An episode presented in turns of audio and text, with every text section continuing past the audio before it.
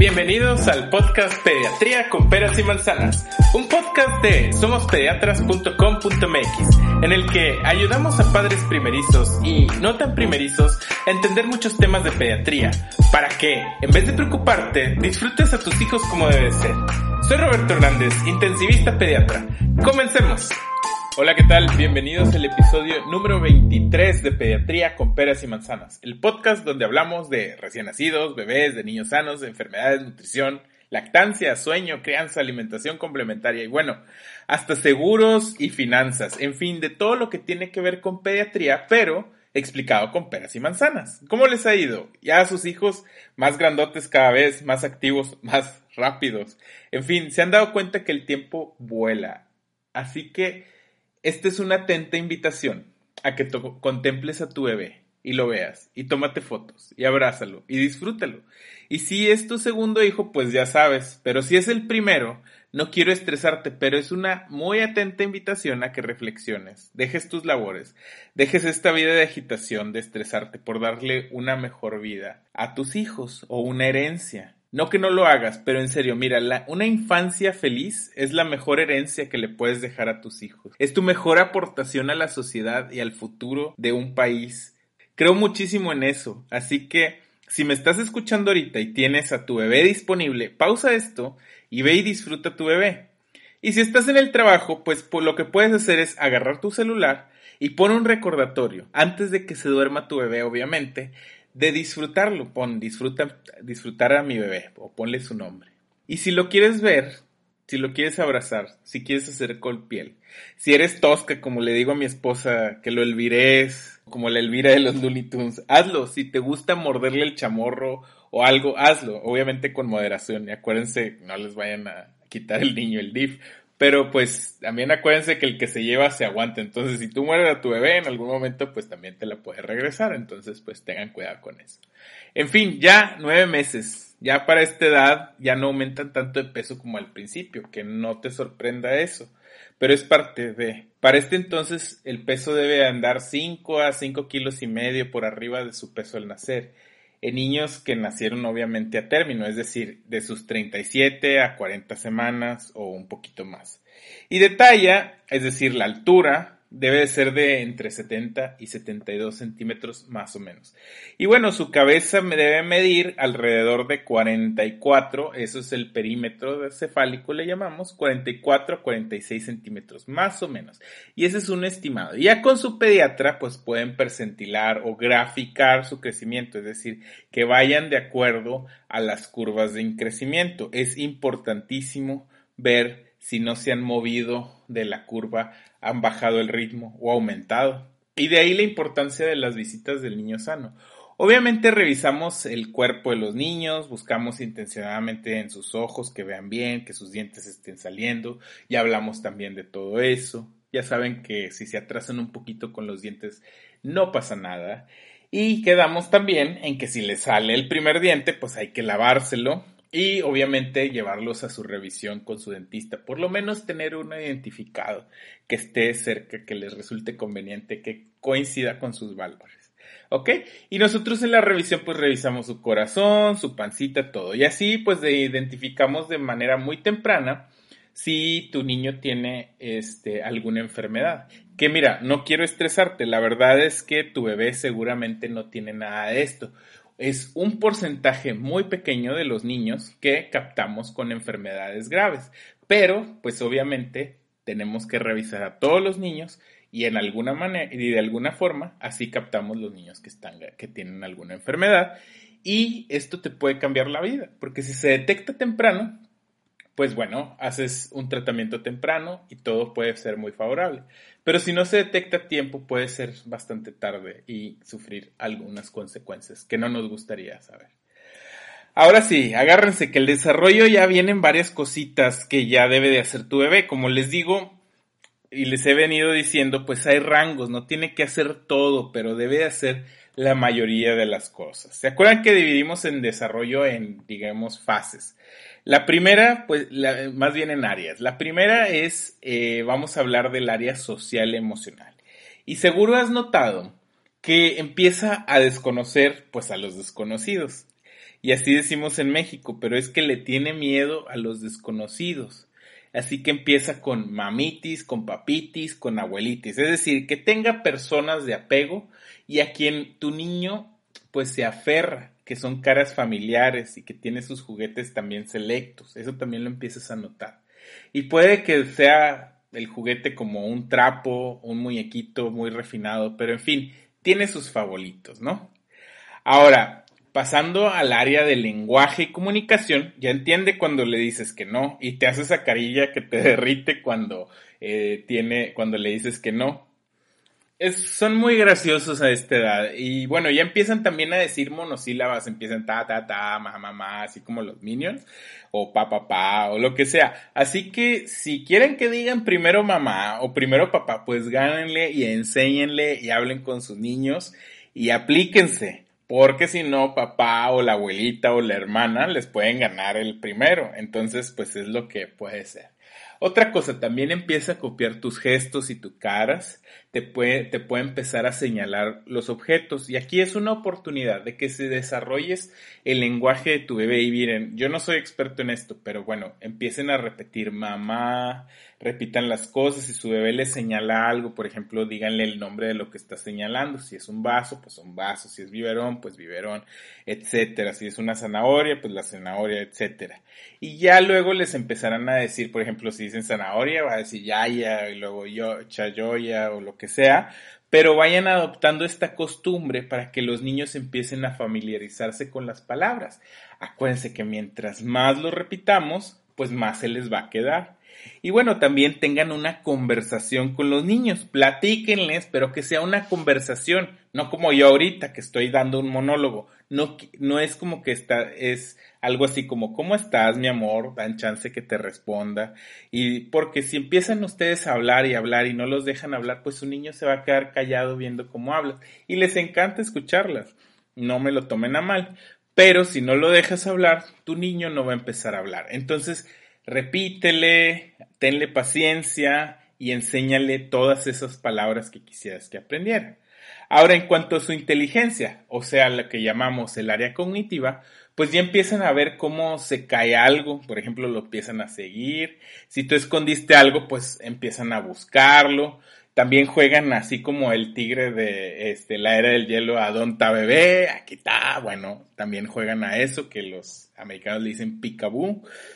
Eh, también se cambia objetos de la mano fácilmente y empieza a utilizar lo que nos distingue, por ejemplo, a nosotros los humanos del resto de los primates, que es la oposición y no la oposición de política, sino la oposición del dedo índice con y el dedo pulgar. O sea, esto le llamamos la pinza fina.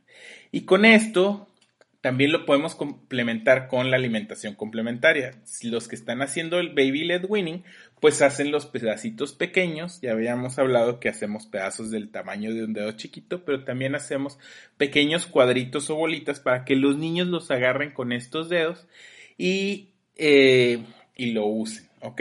Esto es importantísimo y mucha gente lo pasa, no se da cuenta que empiezan a hacer eso. Y la verdad es que es súper gracioso porque empiezan a agarrar cosas con sus deditos y a veces cosas pegajosas como mocos o babas, las pegan y las despegan y ahí están, juegue y juegue. Entonces, obviamente, unos niños antes que los otros. Ahora, Vamos a pasar al área motora. El área motora es, o también le pueden escuchar como el motor grueso o desarrollo físico.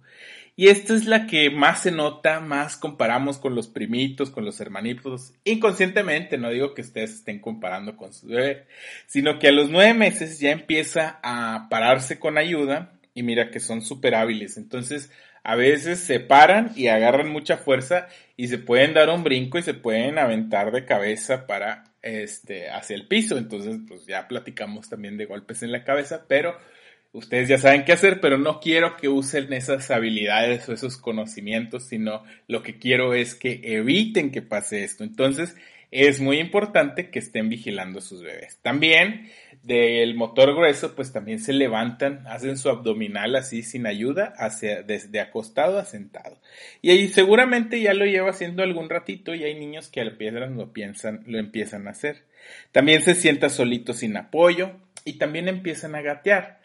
Ahora, hablando de esto, es importantísimo destacar, y ya se los he dicho, que no necesitan andador. Esto les da una falsa seguridad y no hace que caminen más rápido, ni que sea futbolista, ni que sea Lionel Messi, ni que sea básquet, nada. Esto no es bueno, de hecho es malo para sus caderas. Aparte puede ser peligroso, es decir, puede causar muchos accidentes, desde quemaduras, desde caídas, desde muchas cosas. Entonces, no es recomendable ni siquiera los andadores, ni siquiera esos brincos, esos que son estacionarios. No, lo importante es que empiecen a gatear. Acuérdense, no sé, los voy a regresar a la prepa o a la secundaria. Cuando te volaste una clase y según tú no pasaba nada, pero luego todo el semestre te sentías perdido o perdida hasta que alguien te explicó un concepto básico que te que venía en esa clase que te volaste. Bueno, pues pasa lo mismo con, con los niños. Así que dejen a sus bebés gatear y que estén en ambientes seguros. Ahora ya platicamos de la seguridad en casa, así que si no han escuchado, regresense al capítulo de eh, mi, Tu casa prueba de niños, terminando este. Y bueno, ¿cuándo vamos a pedir ayuda? Cuando tu bebé no se siente con ayuda, que no se sostiene con las piernitas, que no balbucee, que no te responde cuando llames por su nombre, que no te reconoce, que no te pasa juguetes de una mano a la otra. Estos, todos estos son signos de alarma. Y se supone que, pues como quiera, deberías de haber ido con tu pediatra mínimo a los seis y a los nueve meses y resáltale estos puntos para ver si tiene que hacer algún otro estudio o referirte con algún otro especialista. Ahora, vamos a seguir con el buen trabajo que han hecho. Ahorita es difícil, pero también quiero decirles, sobre todo por la situación del COVID, pero quiero decirles que su salud mental también es importante para que tengan niños sanos. Así que es importante que mantengan contacto con sus amistades, con sus familias, platiquen con otros papás también, desahóguense, que les pasen tips, no estén comparando a sus hijos, no estén compitiendo, sino lo que les digo es darse tiempo para ustedes, para que ustedes se ventilen, también dense su tiempo de pareja, platiquen, desahóguense, disfruten, échense una copa o dos, con moderación si están dando lactancia. Pero bueno, lo que quiero decir es que cuídense ustedes para que puedan cuidar a sus hijos. Y bueno, ahí les van algunas recomendaciones de la Academia Americana de Pediatría para la edad de los nueve meses. Ahora, lo primero que les quieren decir es que hay que subir con las rutinas que ya estableciste con tu bebé que no las varíes ni los fines de semana, ni que el día festivo, ni que esto, ni que el otro. Deja también, es importante para el desarrollo de tu niño, que empiece a explorar, que lo dejes que explore, no le quites cosas, déjalo que explore, déjalo que vea las cosas, tanto en interior como en exterior, siempre y cuando lo estés supervisando de manera muy cercana. También acuérdense que empiezan con esto de la ansiedad de separación. Así que no hagas que haga cosas que tu bebé no quiere. Esto les puede repercutir en edad mayor. Entonces, si tu bebé no quiere ir con tu tía, que aunque te caiga muy bien o lo que sea, pues no quiere y punto. Entonces, lo que tiene que hacer es, pues, la persona que quiera convivir con tu bebé, pues que se lo tiene que ganar. O sea, el que quiere azul celeste, pues que le cueste.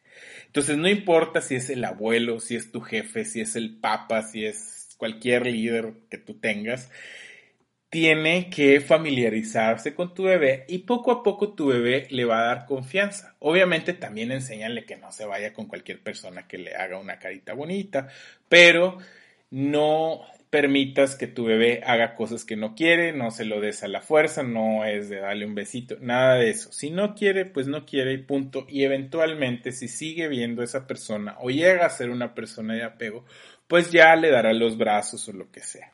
También hay que fomentar pues que tu bebé aprenda todo lo que pueda. Acuérdense que su cerebro ahorita es una esponja, entonces usen bloques, usen pelotas para que vaya, digamos, metiendo pelotitas, cubitos a un recipiente, que los vaya, que vaya viendo habilidades, reconociendo colores, etcétera, todas las texturas, todo lo que le puedan enseñar bien. Obviamente no espinas, no cortadores, etcétera.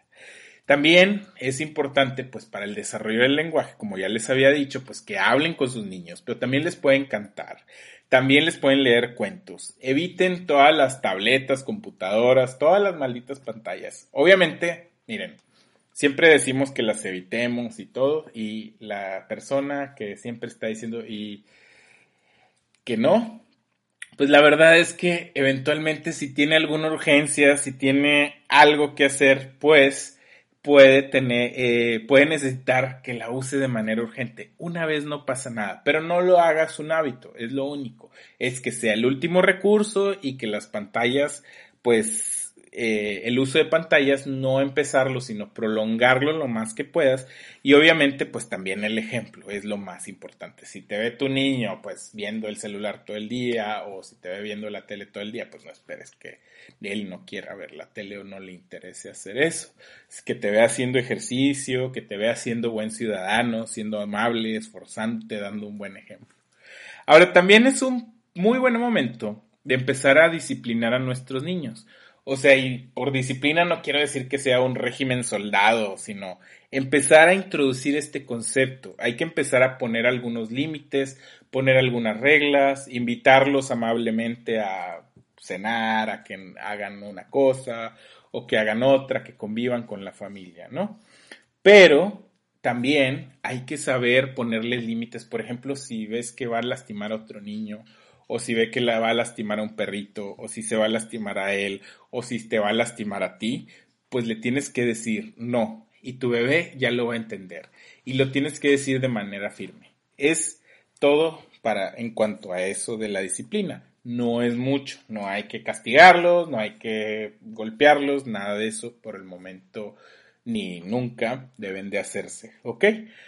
Ahora, en cuanto a la seguridad, como cada capítulo, pues ya les he dicho y se los repito, el asiento de cuando van a manejar, el asiento del bebé debe ir atrás, en medio, volteando hacia atrás, se los recuerdo y acuérdense, todo lo que diga mantente fuera del alcance de los niños, pues manténgalo fuera del alcance de los niños. Acuérdense de poner rejas en todos lados donde se puedan caer o donde puedan meter las manos o la cabeza. Y si tienen algún, por ejemplo, algún trabajo riesgoso, por ejemplo, si son carpinteros, pues no pongan eh, la sierra cerca de sus niños, ni los cables, nada cerca de esa área. Por ejemplo, también si son maestros, pues tengan cuidado con las tijeras o el exacto, algunas personas le llamarán cúter o los cuchillitos esos que usan para cortar el papel, como ustedes les digan.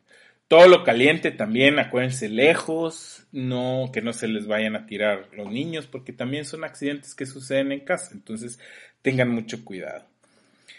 Acuérdense que el mejor lugar para que sus bebés estén mientras ustedes están ocupados es o la silla de, este, de la alimentación complementaria, la silla de comer, o un corralito que obviamente esté seguro, ¿no? Que el niño entre y salga como, como él pueda. Y aquí hay que tener muchísimo cuidado porque acuérdense que sus niños son súper veloces. Aunque parezcan un poquito torpes, son súper rápidos. Entonces, tengan muchísimo cuidado con los, este, todo lo que puedan hacer. Ahora, cambiando de tema, hablemos de algo que me han preguntado mucho y es algo que sucede muy a menudo cuando empezamos con la alimentación complementaria, que es el estreñimiento.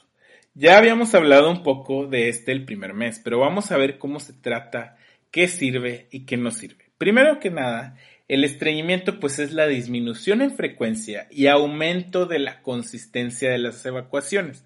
Es decir, que hace menos veces o no hace y cuando hace, hace más duro. Ahora, a veces lo confundimos con un cambio en el patrón evacuatorio, es decir, que el bebé evacúa normal, pero baja la frecuencia y checas a la mamá o le preguntas a la mamá o al papá y van cada dos días, pero hace normal, sin empujar, sin nada.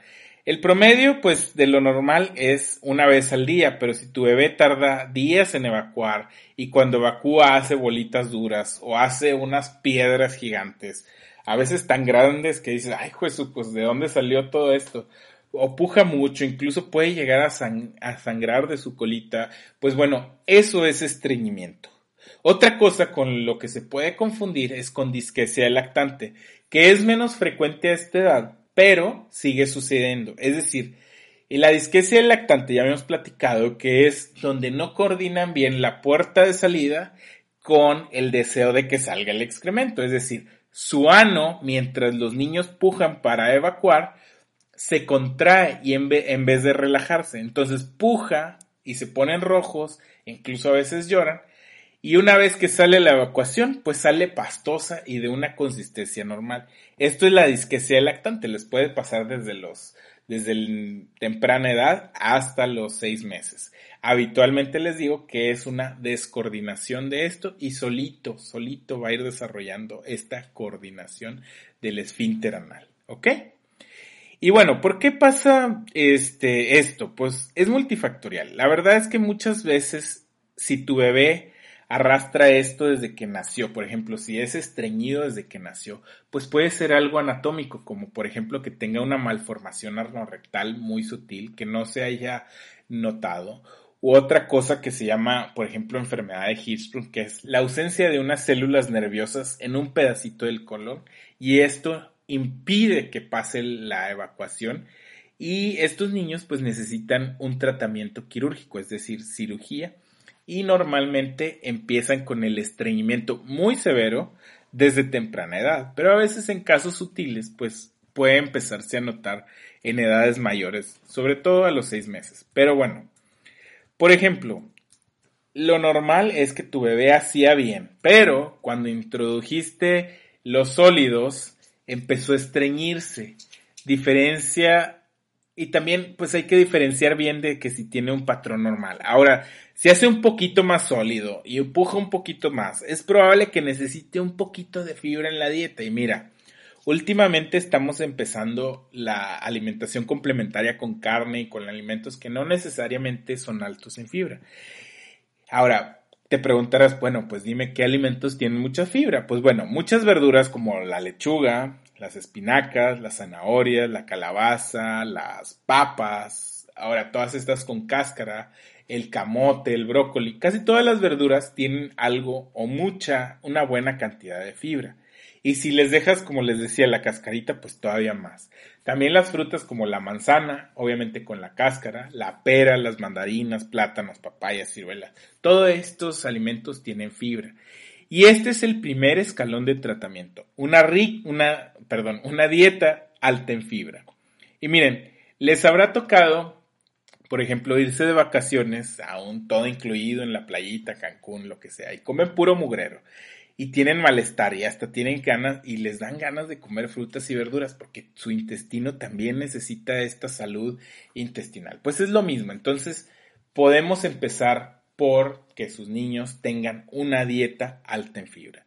Ahora, cuando alguien cualquier persona, ya sea adultos o niños, que tengan el estreñimiento, pueden tener solamente el estreñimiento. Lo que quiero decir es que evacúa con una periodicidad retardada, pero por ejemplo, digamos, cinco días. Pero batalla mucho, puja mucho.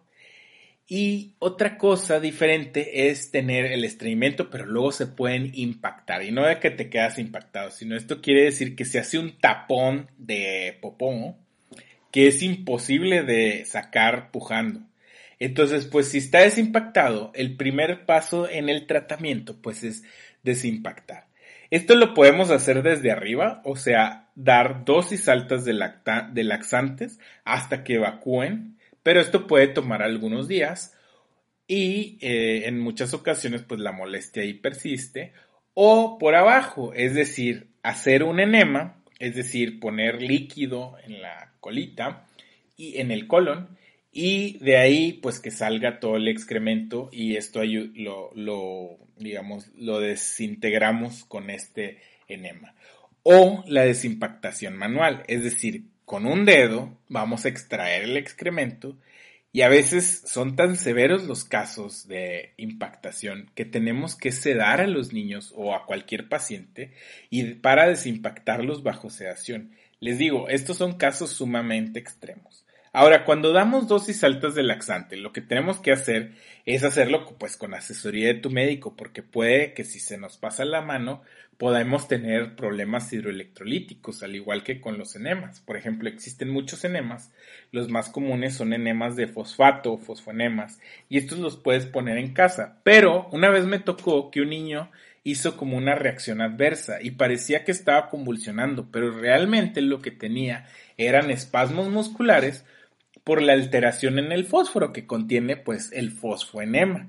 Entonces, tengan cuidado y vigilen ya que estos tratamientos pues no necesariamente son inocuos. Ahora, el enema más recomendado pues es utilizar el enema de solución fisiológica. Ya no se utilizan los enemas de miel, no se utilizan los enemas jabonosos, etc. Funcionan muy bien, no quiero decir que no funcionen, pero ya no están recomendados. Lo que se recomienda es utilizar enemas de solución fisiológica y damos dosis de hasta 20 mililitros por kilo y los pasamos por vía rectal y damos una dosis máxima de 250 mililitros. Como les digo, esto pues no se hace eh, normalmente en casa, lo hacemos en un hospital para ayudar a los niños y posteriormente pues en casa pueden evacuar. Ahora, por otro lado, les digo, una vez que logremos desimpactar a nuestros niños o al paciente en general, o si no necesita desimpactarse, solamente necesita un tratamiento de mantenimiento, pues les damos lo que se llaman los laxantes. Ahora, de laxantes existen muchísimos en el mercado. Y pues todos estos lo que hacen es promover la motilidad intestinal por diversos mecanismos. Por ejemplo, la fibra, por ejemplo, es un laxante natural, que mucha gente lo conoce, que viene en los alimentos, y lo único que hace pues es simplemente que no se absorbe en el intestino. De hecho, no es un nutriente, simplemente es algo que nos ayuda a mantener la salud intestinal y esto crea un bolo de masa fecal un poquito más grande. Lo que hace es que la pared del intestino se distiende y por ende aumenta, digamos, la movilidad o el tránsito intestinal. Sin embargo, para que esto funcione, pues tienes que tomar agua, porque, o sea, sus bebés ofrecerles agua, darles una, dos, tres oncitas de agua, porque si no, esto puede tener un efecto paradójico y que se haga un tapón más grande. Por ejemplo, ejemplos de estos en nombres comerciales, pues bueno, no comerciales, es el, las fibras de psyllium plántago o pectina, todos los laxantes naturales que pues también que venden ahí por eh, este de manera comercial son normalmente de fibra. Y este puede ser un primer paso. Ahora, existen otros laxantes, existen más tipos de laxantes, pero existe otro laxante que son los laxantes osmóticos. ¿Qué quiere decir la ósmosis? La ósmosis quiere decir que se viene el agua de un lugar donde hay una, digamos, menor concentración de solutos hacia un lugar donde hay una mayor concentración de solutos. Y esto funciona muy bien, por ejemplo, cuando los niños les da diarrea por, digamos, intolerancia a la lactosa o toman bebidas azucaradas, pues esto lo que va a hacer es que jala agua de este del cuerpo hacia el intestino y disminuye la consistencia de las evacuaciones y las hace más líquidas. Ahora, es por esto que nosotros cuando los niños tienen diarrea y que están deshidratados, pues no recomendamos las bebidas eh, hidratantes comerciales para restaurar los electrolitos en los niños cuando tienen diarrea, porque su alta concentración de azúcar lo que va a hacer es que en vez de ir del intestino hacia el cuerpo, va a hacer lo contrario, va a jalar agua del cuerpo hacia el intestino y va a tener más diarrea y pues va a tener un, un efecto contrario a lo que normalmente queremos y va a jalar agua hacia el intestino y le va a dar más diarrea. Ahora, regresando un poquito a los laxantes osmóticos. Pues el, el, por excelencia el polietilenglicol es el laxante que más recomendamos, ¿ok? Porque es muy seguro y se puede utilizar desde los bebés prematuros. Ahora, no lo, yo nunca lo he utilizado en un bebé prematuro y nunca he visto que alguien lo haga, pero vaya, se podría utilizar, lo que quiero decir es que se puede utilizar en todas las edades de manera segura. El nombre comercial pues es el Contumax. Yo no conozco otro nombre comercial, pero es el, y la sal se llama polietilenglicol.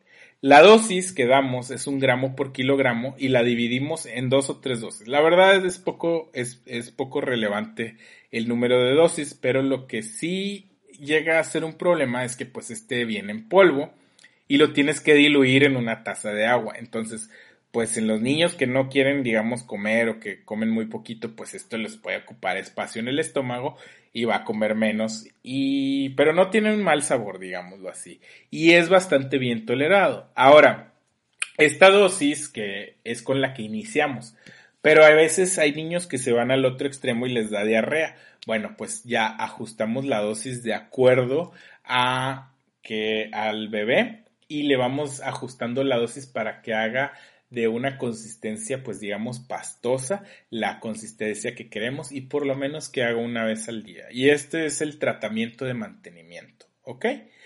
Ahora, de ahí pues podemos jugar con las dosis, subirla, bajarla, darle una vez al día, etcétera, para que tu bebé haga de la manera que quieres. Ahora existen otros laxantes, por ejemplo la lactulosa, que es otro laxante osmótico que funciona bastante bien. Sin embargo, este no es así como osmótico entrada, sino que la lactulosa llega y las bacterias lo que hacen es que la digieren y esto causa la osmosis, como la intolerancia a la lactosa, como cuando les da diarrea por eh, rotavirus o por algunos virus, pues pasa esto, que tienen osmosis. Entonces, pues lo que pasa aquí cuando las bacterias fermentan estos productos, pues producen mucho gas y les pueden causar mucha incomodidad a los niños. Funciona muy bien, pero pues la verdad es que no tiene un poquito de efectos indeseados. Existen otros laxantes que causan irritación o algo de inflamación en el intestino y lo que hacen es que la pared intestinal se inflama un poquito y no permite que absorba, digamos, todos los nutrientes como debiera y por ende laxa. Y funcionan muy bien, pero pues si se inflama un tejido, pues puede dar molestias. Entonces, no es una opción que nosotros recomendamos, sin embargo, pues la ventaja es que das un volumen pequeñito que no te ocupa, digamos, espacio en el estómago que le robe espacio a los nutrientes buenos, pero sí puede dar muchas molestias y a veces terminamos con que los niños deciden no comer porque tienen molestias. Por último, ya les quiero decir que como cuando tratamos el estreñimiento, no es un tratamiento a que se cura, y ya se acabó el tratamiento, sino hay que darle, hay que ser constantes con el tratamiento. El tratamiento del estreñimiento es por meses y no es a días a que mejore. Entonces, poco a poco vamos viendo cómo tolera y vamos retirando poco a poco los laxantes. No se preocupen porque hay muchos papás o hay existe la creencia de que los niños se hacen adictos a los laxantes o que se nos hacen los intestinos o las tripas lentas. Nada, eso es simplemente ayudar a que se mejore la salud intestinal y el tratamiento es por meses y a veces incluso años. Y ya después que los niños adoptan un patrón evacuatorio mejor, también hay etapas de los niños que eh, hacen que, lo, que no evacúen bien, que tengan miedo de evacuar en edades mayores, pues podemos usar estos laxantes para evitar que tengan constipación y ayudarlos a que evacúen mejor y a pasar este proceso. Resumiendo el capítulo, hablamos de un niño sano de nueve meses. Recuerden que empiezan con monosílabas, hay que ponerle límites, hay que hablarles y enseñarles el mundo para que empiecen a desarrollar su lenguaje y esas pequeñas conexiones cerebrales. Despierten la curiosidad de sus niños, háblenles, léanles, denles texturas, denles cosas a que las vean, a que las prueben etcétera. Recuerden también la seguridad es sumamente importante, de la seguridad tanto en casa como en la manera de transportarse. También es importantísimo que sepan que sus niños están desarrollando esta ansiedad de separación, que es parte de un proceso normal. No tienen mamitis, ni papitis, ni abuelitis, ni nada. Simplemente ya desconocen pues lo que es desconocido para ellos. Entonces, no obliguen a sus niños a hacer cosas que no quieren. Poco a poco van a ir reconociendo a las personas y se las tienen que ir ganando. Y pues también hablamos de estreñimiento en el capítulo. Acuérdense que el estreñimiento es cuando los niños hacen evacuaciones sólidas como piedras. Sí disminuyen su frecuencia, pero la consistencia no cambia esto no es estreñimiento. El tratamiento acuérdense que inicia con la dieta alta en fibra, pero si no hay mejoría, el mejor laxante que normalmente utilizamos es politilinglicol. Y el tratamiento es por meses. Acuérdense también que si están impactados, pues hay que desimpactarlos ya sea con un enema, manual, etc. Aquí espero que les esté sirviendo muchísimo el podcast de todo lo que les hablé, todo lo que les dije, todo lo que quiero que se queden es que el tiempo pasa rápido y sus hijos crecen rapidísimo. Así que disfrútenlos, que yo me encargo de darles la información para que estés tranquilo o tranquila. Y espero que te haya gustado este episodio y que te sea súper útil y que te haya aclarado muchas dudas que seguro has tenido. Y también Si hay algo anormal con tu bebé que lo puedas identificar y pedir ayuda en un momento adecuado, un momento pertinente, anticipadamente, recuerda que no es para que no vayas a consultar, es un apoyo que te doy para que tengas tranquilidad. Ahora, si te ha servido de algo o de mucho, no te cuesta nada compartirme con una persona o con muchas, pues, pues qué mejor. Pero de verdad, algunas personas me han dicho que el mejor tip que les ha dado alguien es seguir mi cuenta tanto de Instagram como mi podcast. ¿Será cierto esto? Bueno, pues solamente tú lo sabes. En fin, agradezco tu tiempo, tus compartidas, tus valoraciones de cinco estrellas y tus comentarios. Nos vemos el próximo jueves como todos los jueves. Chao.